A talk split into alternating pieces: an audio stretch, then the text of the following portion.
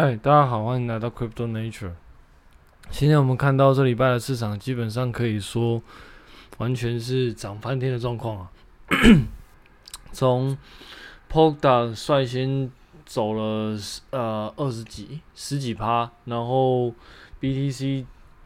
到昨天为止也来到了六万，又重攻了六万多，然后 ETH 也来到快四千多，基本上。嗯，跟上上上礼拜是一切完全不不一样的状况。首先，我们大概来来盘点一下市场的状况，然后接下来我今天大概分享几件我觉得我看到比较有趣的事情。首先就是前几天我们有提到，哎，应该上一集吧，我们有提到那个，我们有提到 SEC 大概不会监管。应该说不一定会禁，不会去禁止整个加密货币的的状况。应该说它的发行啊，它的一些行业的发展。所以那个时候我就因为这样录了一集嘛，就是其实我没有要打你。然后大概今天，诶，前几天，然后又看到讯息说，诶，可能他们即将会把它采用到银行的银行的那个字，就是。应该可能会让 ETF 去做发行的动作，虽然说还没有一定啦，我还是陆陆续，到底它会不会发行，其实还是要等到后续的，后续真的有发行出来再说。但是目前看起来，呃，看起来市场是相当乐观的啦，尤其是整个 BTC 今天又涨到六万，诶，昨天应该涨到六万三千多。这是应该是继五月十一号以来，五月多以来第二次涨上六万多的样子。那整个市场其实是相当的微妙啦，因为嗯，前几天才在吵说可能会担心，就是市场上才会有声音说会担心，因为 SEC 可能会会监管，然后才导致。币价的下挫，那现在又因为 SEC 可能会放放行 ETF、BTC 的 ETF，然后又让那个整个币价攻破六万这样，所以我觉得还蛮有趣的。很多时候真的不需要就是嗯去担心太多，应也不是担心太多，应该是说不要去自我臆测太多。其实很多时候，其实我们都不太清楚到底。不太确定未来到底会怎么样啊，但是其实那个时候我自己的观察大概就是，他们应该会监管，但禁止应该是不太可能。我记得好像在前几集应该有提到，我还是维持一贯的看法，因为我觉得如果是在美国的话，理论上以他们的嗯民情，或者是说以他们的个性，就是整个整个国家它发展的轨迹跟它的。呃，思考的方向，我并不觉得他们会去禁止这样子的东西，所以反正之后会发展怎么样，我们就接下来再看吧。然后还有另外一点比较有趣的是，Poka，我们从上古极速一直讲到现在，那 Poka 终于又回到了，又回到又回到四十几块了。我还记得大概今年二三月的时候，从那个时候开始，我就大概不断的再去，诶、就呃分析不同 p o d u c t 的架构，还有包含 ATOM 啊、AVX 啊，那也可以看得出来，其实我个人是蛮蛮看好这种多链的，或者是说公链的发展，不不见得是多链，因为事实上对我来说，不论是多链。就是 multi chain，那什么 parallel chain，还是什么什么 bridge、cross chain 之类的，呃，架构，亦或者是像像以太坊它的智慧合约，或者说其他其他公链上的智慧合约，对我来说，其实他们要执行的东西，应该说要执行的逻辑基本上都是一样的，因为他们就是希望。他们想要打造一个生态系，然后这个生态系这个 chain 是可以让其他的，不管是 chain 还是合约，可以在上面执行。也就是说，我打造一个有点像是，嗯，去中心化的 AWS 机房，然后这个 AWS 机房呢，可以让你在上面 run 你自己的 business，或者说 run 你自己的 web，你可以在上面架一个网站，你可以在上面架一个你属于你自己的的 service。那这个 service 可能在 ETH 可能就是像智慧合约，那如果在 Polkadot 它可能就会是一个 chain。那这个 chain 呢，理论上最好是由 Substrate，也就是说 Polkadot 的 framework 去写，会比较简单。当然你可以，你也可以用其他方式写，也是没有问题。基本上你对它的 protocol 只要对得起来的话，我想应该问题都不大。但以现在的那个 POD 来说，其实你用 Substr 应该最简单的啦。如果你想要 build 一个券在 POD 上面的话，所以，所以前几天才在就是跟别人讨论说，究竟这些 multi 券跟那一些智慧合约到底有什么不一样？对我来说，其实还好啦。当然，一定有不一样的，尤其是券它的 customize 的程度一定比较高。除了如果是以 POKA 来说的话，除了你不能不能够拥有自己的共识之外，基本上你可以去 customize 一些，嗯，比如说你要怎么样去你的呃，你要怎么样去出快啊？你要去做什么 check 啊？然后同时间你在。你在那个你在进行 transaction 的时候，你要做什么？你要加什么 extension？我想这些都是相对于 ETH 来说有更多弹性的啦。所以如果你要搭建一个 service 的话，在 Polkadot 上面就会有更多的弹性，而且在 Polkadot 上面你还可以去弄智慧合约，也是可以的。但是因为你可以再搭建自己的 chain。反过来说，你你所要花费的那个心力就会比在 ETH 来的高。在 ETH，你可能假设要搭一个智慧合约的话，其实相对来说是比较简单的。你可能就你可能就有一个 idea，然后写一个 sol solidity，那你就可以去搭这样子的呃智慧合约，然后运行在那个 ETH 上面，就像很多。很多合约，比如说像 Uniswap，或者说 SushiSwap，或者是说嗯 ABAE 之类的，其实都可以。但如果你在 Polkadot 的话，其实就会比较困难一点，因为相对来说，你就要去，你要去写整个 RAN，就是整个链上的所有。嗯，应该说你可以用那个 framework 去搭建你自己的链，但是如果你所要你想要加一些 extension 的话，相对来说你要花费的心力就会比单纯写智慧合约来的大，就是有好有坏啦。所以对我来说，这些公链他们所要做的事情，其实就是搭建一个生态系，然后让整个 blockchain 的应用都可以在上面去做发展、去做执行。整个 roadmap 大概上就是这样。那玩家就是包含我之前一直在讲的 ETH、AVX，然后 Polkadot，然后 ATOM 就是 Cosmos，然后还有 Cardano，然后可能还有一些其他的，像什么呃 Ogoland，或者是说 SOL，就是 Solana 啊，对，还有 Solana，Solana 也是一个很强的玩家。然后嗯，其实像 Binance 就是币安链，其实也是类似的。类似的 idea，但是币安链比比较不一样啊。币安链虽然说他自己也是，他自己其实有想要变成一个生态系，但是它本身，我之前看到的，它本身应该是 based on 那个 Cosmos 的 framework 去搭建的。但现在到底有没有改，还可能可能还要再 check 一下。但之前看到它应该是用 Cosmos 的 framework 去组成，所以理论上它应该算是 Cosmos 的一个链。OK，所以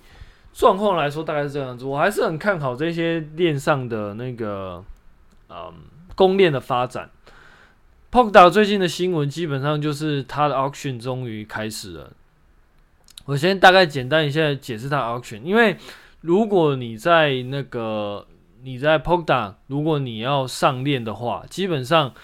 你是要就是竞争它的插槽，它的插槽有点像是我。我一个主链里面就会支援固定的插槽，那这些插槽如果你接上的话呢，你就能够连上整个 Polkadot 的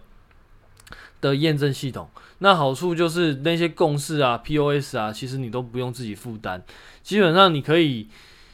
透过这样子的模式，让你可以享受 Polkadot 的。验证机制，也就是说，它的共识机制你可以去，你可以去使用，所以安全性就会得到一定程度的保障。当然，但是问题是，如果你今天要做到这件事情的话，你就要必须要有足够多的 DOT 去做做拍卖跟呃竞标。那这也就是为什么它会推升整个币价的原因，因为你当你要收购这么多的时候，你同你同时间可能就要拥有比较多的。那个 Pogda，就是 DOT，那变相的就会把整个价格推升，所以我想这大概某种程度上是为什么解释，就是当他一开始说，诶，我们要开始进行拍卖的时候，会有这么强烈的呃提升，但是，嗯，到底这个 schedule，因为目前来说应该是十一月初就会开始第一轮 schedule，就是第一轮的拍卖，那。到底状况会怎么样？其实我们还是要看了才知道了，因为这也是第一次他进行拍卖，会不会进行顺利？其实都要都要都要，我们可以接下来再继续看下去这样。但我想到时候应该会蛮应该会是蛮精彩的啦。那既然 p o d a 开启了第一枪，我想接下来像其他的 ADA 啊，还是像 Solana 之前几个月喷过，所以我觉得应该会再稍微晚一点。但是如果像那个像 Cosmos，然后像 AVX，可能都还有，都还都可能都还有上行的空间啦。但是不知道，就是要等到到时候才会知道。我觉得目前公链的战争应该是会蛮精彩的，不管是 AVX、Cardano、ETH，就就几个玩家嘛，大概就是 ETH、Cardano，然后呃 Polkadot、Solana。Cosmos、ABX，目前可能就六个玩家，但是可能接下来会有更多玩家，包包含什么 Ogland，还有那个什么 Matic，那个 Polygon 之类的，可能都会陆陆续续参与这个玩这一场游戏。但目前来说，整个净值最高的应该是 Cardano，Cardano 目前真的是很硬，它基本上真的是很硬。然后。诶、没有，其实最高应该是 ETH，但 ETH 目前来说应该是整个公链目前来说暂时的赢家啦。一其他其他家基本上现在的 application 或者说生态系基本上都比不上 ETH，ETH 目前来说还是最强的玩家。然后接下来，接下来我们就可能会有几点我们必须要观察的啦。其实。这一些目前为止，其实都只是一开始的，就是就整整场游戏的开始而已。因为事实上，整个戏棚子搭好，其实才是整个戏开演的第一步。真正有价值的，其实我个人觉得，真正有价值的会是后续哪一些服务会在这一些链上去做去做开展。怎么说呢？因为事实上，我到目前为止我的看法还是一样。整个公链，或者说，我我我们先不讲，就是如果要成为那个通用货币的一些币的项目，比如说像 Bitcoin，或者说像一些稳定币的做法，这些我们先不提。但是如果我们提到公链的话，基本上他们目的大概都是，我个人觉得他的目的应该都是想要成为一个服务的。流通就是流通，流通物。简单来说，就是我今天在 Polkadot 我有一个服务。那你如果要用这个服务的话，你就必须要用我的 Polkadot 来做交易。有点像是你去就是汤姆熊，那你可能要换他的币，你才能够玩他的那个游乐设施是一样的道理。如果说今天这个服务，它越有价值，你越想要用的话，你就必须要去用你手上的法币去买这些东西，去买这些 Polkadot，然后再使用这些 Polkadot 去使用这个服务。所以你在这个购买过程之中，有可能就会慢慢的将这个价格往上推升。因为如果今天这个服务越来越好的话，他可能会待价而沽，他可能就会觉得，哎，既然我这服务这么好的话，你就要必须要用更多 Polkadot 去去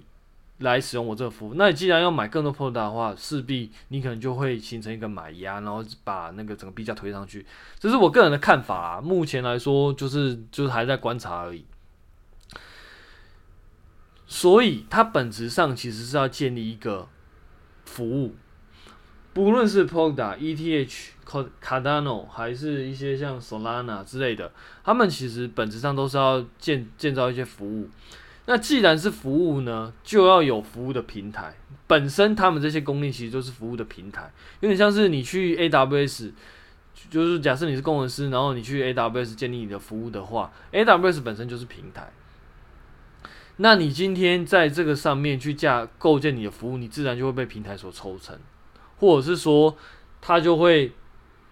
透过你在上面去做那个服务，然后别人来使用的话，他就会收取一些过路费。比如说，你今天开一个网站在 AWS，那有人去 access 你的网站，这些流量就会是你必须要付给 AWS 的钱。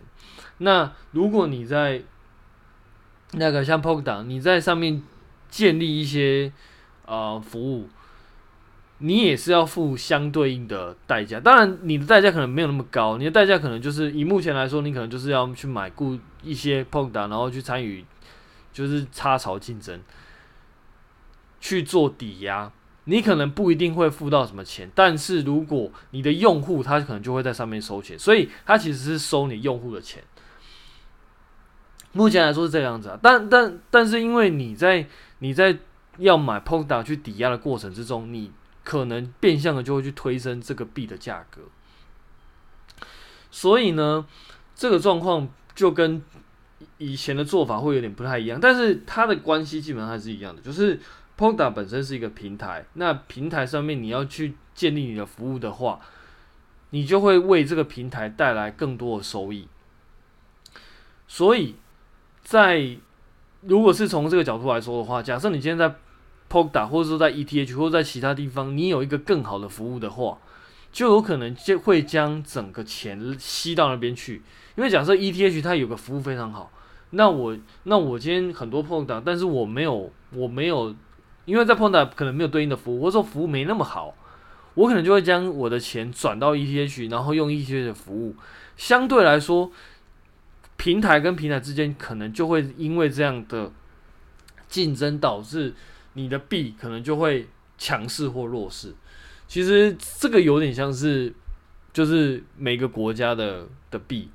就像我在上古集市说上古集数说的，其实这一些公链的生态系，他们有点像是要打造自己的一个生态圈，或者说自己的王国。那这个王国基本上有他们自己的币。当这个王国里面的服务很好的时候，大家都想要买它的时候，它就会形成新一代 blockchain 之类的，有点像美国之类的样子。因为你的经济实力越好，大家越希望在这里面买东西，你里面服务越创新，就会吸引越多的钱到这个服务的那个生态系里面来。反过来说，就会将其他的生态系的血全部把它吸走。所以呢，目前来说，我们可以看到 ETH 还是属于最强势的。但是，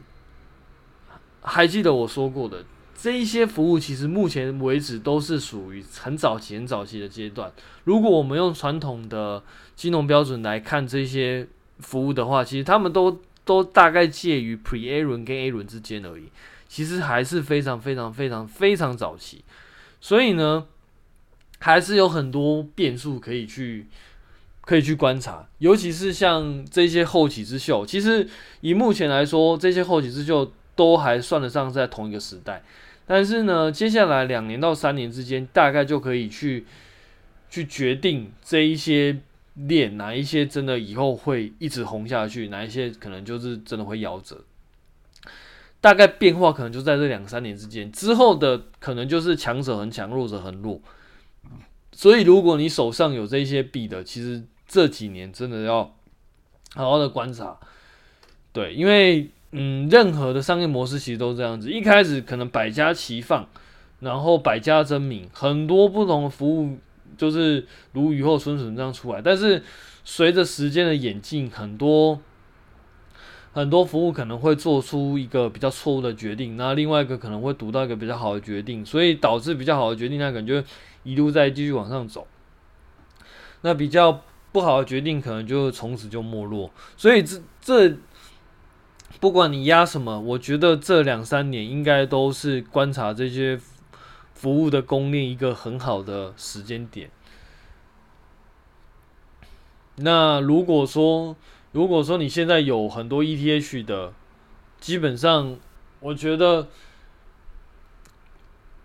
应该说，如果你今天手上有很多这些平台上的币，我觉得很不错。但是如果你没有的话，我觉得也不用气馁。基本上就是还有很多的机会跟 跟时间。不过还是一样，就是这边的话，我只是分享我自己的看法。我并没有说哪一些服务基本上会比较好。我只是到目前为止，我自己个人观察，我觉得 Polkadot 它的生态系。建造是属于最完整的啦，包含刚刚讲的 Substrate 啊，什么之 Substrate，还有 Polkadot，还有整个 Web3 的 Foundation，其实基本上它都很很稳定的将这一切的那个基础设施把它把它推到一个很不错的状态，所以你可以看到。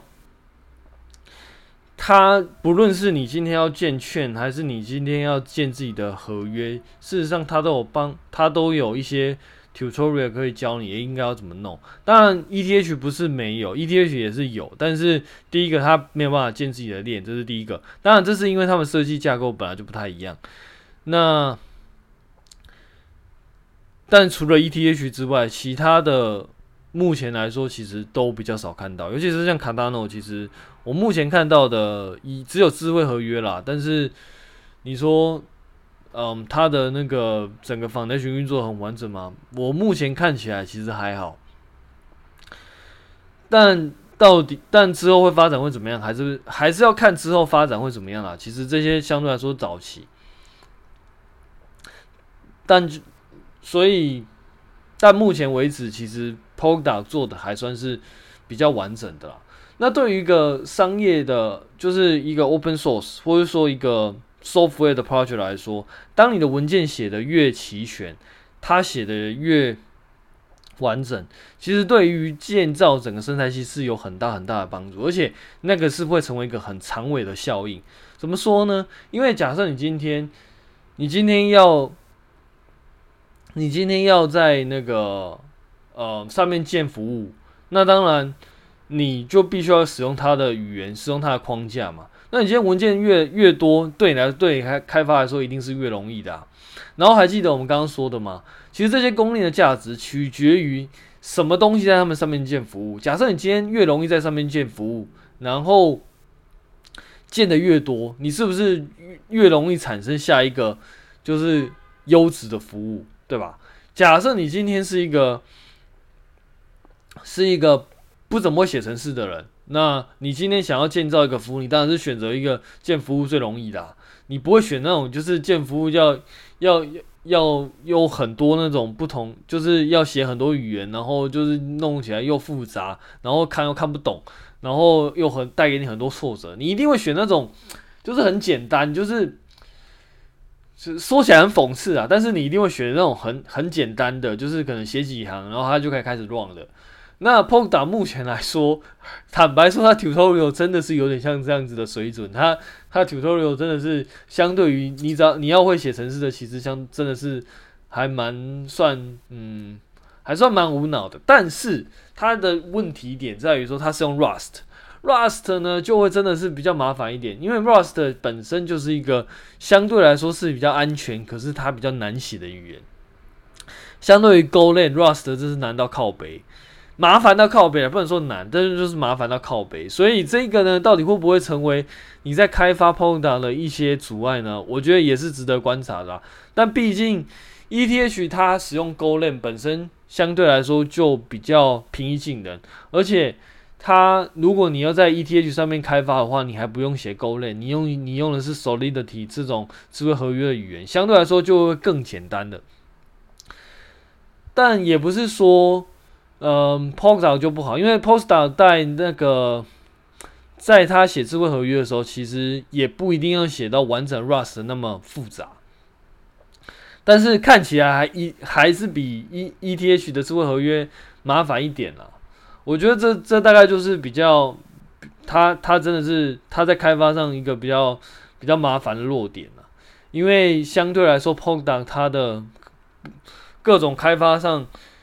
呃，天生就比较难。虽然说他尽可能将 tutorial 做的很简单，但是他对于一些有城市底子的可能还 OK。但是如果你是没有城市底子的，可能就真的会比较难一点。但 ETH 的话，相对来说它就比较 friendly。那所以，如果说你今天会有。有越多人越有机会在上面开发这种东西的话，相对来说，在这个公链上有更多好服务的机会就更多，就跟就跟那个各种影视平台是一样的。你今天花越多钱在这个平台上去去创造、去去开、去拍一些影片，你拍的机会越多。理论上，你产生一个好影片的机会就越多。但对，我就在讲 Netflix，像这样子的东西，其实它就是以统以统计学以统计学来说，假设你的几率是嗯呃五五十 percent 哈，当你骰的那个次数越多，理论上你就会越多人，就是会有越多好。好的东西出现，那其实，在公链上也是一样的。所以，为什么我会这么的在意整个生态系的发展？其实就是因为这样。因为，因为对我来说，我知道，就像打个比方，就像 Apple Android 一样，当你今天你的生态系打造的非常完整，然后有很多人可以相对来说比较轻松，甚至你没有写过程式，你也可以透过 tutorial，就是简单的把。一个 application deploy 到整个券上的话，就有越多人可以在上面去开发这些东西，相对来说，它产生更好的 application 的机会就越多。因为，因为很多时候，你今天在开发一个好的 application，不见得是一个很强的工程师，因为可能。每一个人擅长的地方不一样，有有些人可能他就是不喜欢写程式，但是他对于整个服务的创造他是很有想法的。但如果你今天你的东西非常难，就是难到靠背，就是要呃就是要读很多东西才办法写的话，基本上你就是等于断了他的路啊。但假设你今天你这东西就是看 tutorial，然后写个几行，基本上他就能 run 了，那是不是就会简单很多？我觉得各大平台基本上就是大概就是看谁能够让更多人在上面开发 application，谁就能够有机会成为下一个呃 blockchain 上的平台。我自己是这样看的啦。那当然，其实你大概也可以，你大概也可以呃嗯，就是观察到一些现象，比如说像 Terra，就是那 Luna，Luna 应该。它是用 Cosmos 去实作的，那币安链也是用 Cosmos 去实作的，就是你觉得很有趣哦。其实，其实这两个基本上都是在前十大的的专案里面，基本上就有两个是用 Cosmos 去实作的哦。然后那个 Polkadot 目前来说，嗯，比较没有像比较有名的专案，尤其是在那种前前十名、前二十名的。然后卡纳诺更不用说，卡纳诺目前来说好像也没有。那 ETH 的话，目前来说比较有名的可能就是 Uniswap 或者说 Link。所以呢，这一些在上面去开发的专案，其实也是我们会去会呃，至少我会主要去去观察的，因为对我来说，这个东西就会其实就也就代表间接影响了这个平台影响力到底有多大。还是一句老话，我觉得这一些公链他们玩的其实就是服务，整个整个 software 所要提供的就是服务，所以基本上假设你今天有办法把这个服务把它做就是把它做到让越来越多的开发者想要进来你这边的话，基本上我觉得你这个平台可能就会就会你的发展可能就会越来越好。好，那个链上的东西大概就讲到这个样子，然后接下来我又又回到城市时间，城市时间我今天想要分享一个我觉得蛮有趣的东西。在上国集还是一样，在上国集是我们有提到，以公链来说，他们在执行的单元其实基本上他们都会用一个 virtual machine 来来做一个实作。嗯，像 ETH 它可能就是用它的 EVM，然后在呃 Polkadot 它用 WS WSM 就是那个 Web WebAssembly Virtual Machine，在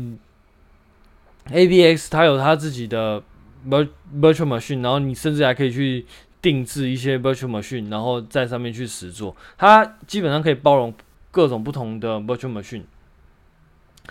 然后 Cosmos，Cosmos 也是有它自己的 SDK。那我今天想要讲的是 Solana，因为我最近突然发现 Solana 其实用的是 Solana 里面的 Virtual Machine 用的是非常。我我觉得非常有趣，因为它用的其实是那个 BPF（Berkeley Packet Filter）。讲到这个呢，我们就不得不提出提到上礼拜我们讲到的 Linux 的 TCP/IP，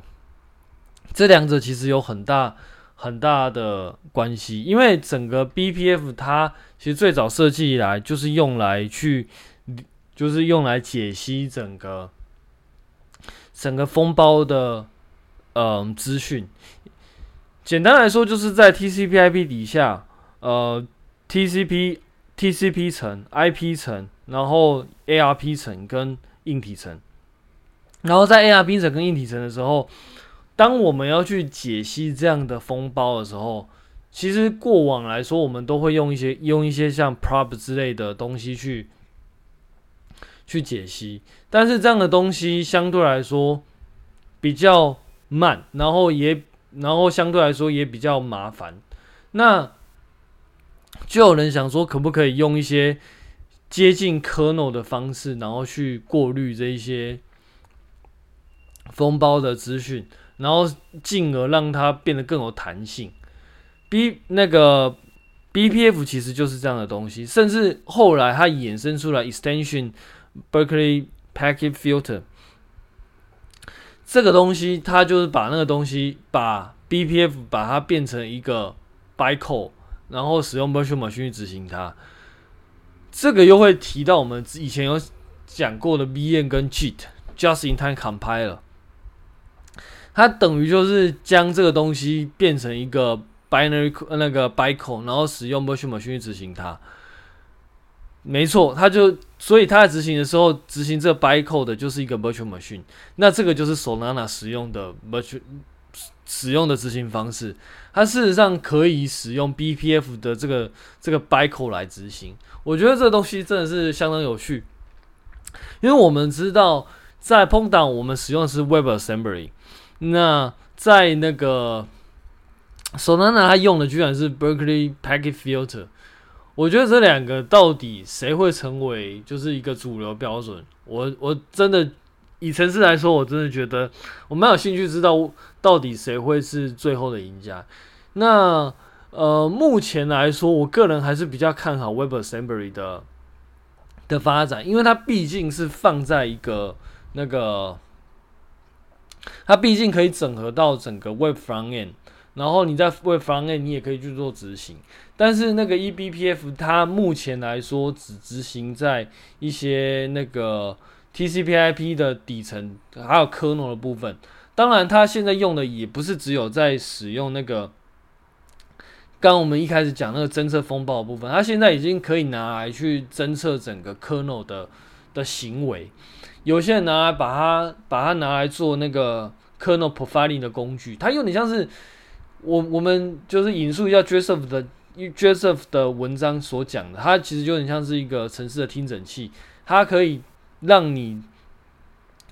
不去用侵入式，就是就是在 kernel 里面去去切一些东西，它可以将这个东西打到 kernel 里面去，然后透过这样的东西去听 kernel 里面它的状况是怎么样。我觉得这个真的是相当有趣。那所以目前来说，它是应用主要是应用在这个范围之内，所以它的泛用性目前来说没有像 WebAssembly 这么强。但我觉得 Solana 会使用它，应该是它的速度，因为 Solana 其实到目前为止就是因为它的速度的关系，所以让那个基本上它可以很快的去执行各种不同的交易。所以我猜它之所以会用这个，是因为之所以会用这个格式，是因为速度上的关系。但是到底这样的东西会不会，嗯、之后的发展会怎么样？其实我们还是。值得继续观察，因为 WebAssembly 其实速度上也是不慢的。那到底哪哪一个速度会比较快，就比较就是可能之后会嗯，就是应该说蛮值得观察的。我们至少我个人来说会比较会蛮有兴趣知道到底哪一个后来发展会怎么样。因为 WebAssembly 它本身是建立在那个，嗯，它希望可以打造一个在 f r o n t e n 可以用的那个 Low Level 的 Bytecode，然后去执行。所以这两个其实相对于以前的东西，都是以想要以速度去当做一个它的卖点。但当然还有一个一个重要的评价的关键是它安全性啦。因为这两个都必须要在不同的环境下去做执行，如果安全性的疑虑，尤其像 blockchain 这样的东西，如果安全性的疑虑，基本上会非常麻烦。因为如果安全性的疑虑的话，可能就会导致你的 blockchain 的安全性是被指被怀疑的。那这个可能也会是要打造一个平台的时候，必须要去观察一个重点。那但是不管怎么样，我觉得。Solana 用 eBPF，我觉得是一个非常有创意的、非常有创意的决定。之后会怎么发展，我真的是蛮期待的。今天我大概就分享到这边，那我们就下礼拜见，拜拜。